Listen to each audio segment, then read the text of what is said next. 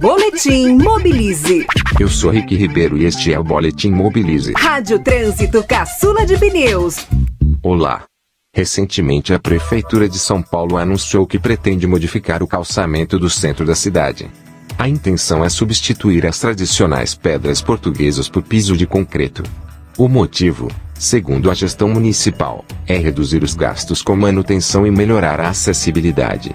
Se por um lado, o concreto pode mais facilmente garantir que o piso tenha uma superfície irregular, firme e estável.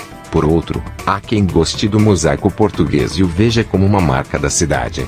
Esse é o caso, por exemplo, do renomado urbanista Jaime Lerner, contratado pela própria prefeitura paulistana para pensar na requalificação da região central.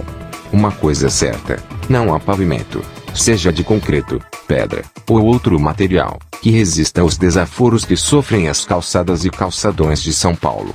São caçambas de entulho, caminhões pesados e, principalmente, muita falta de manutenção.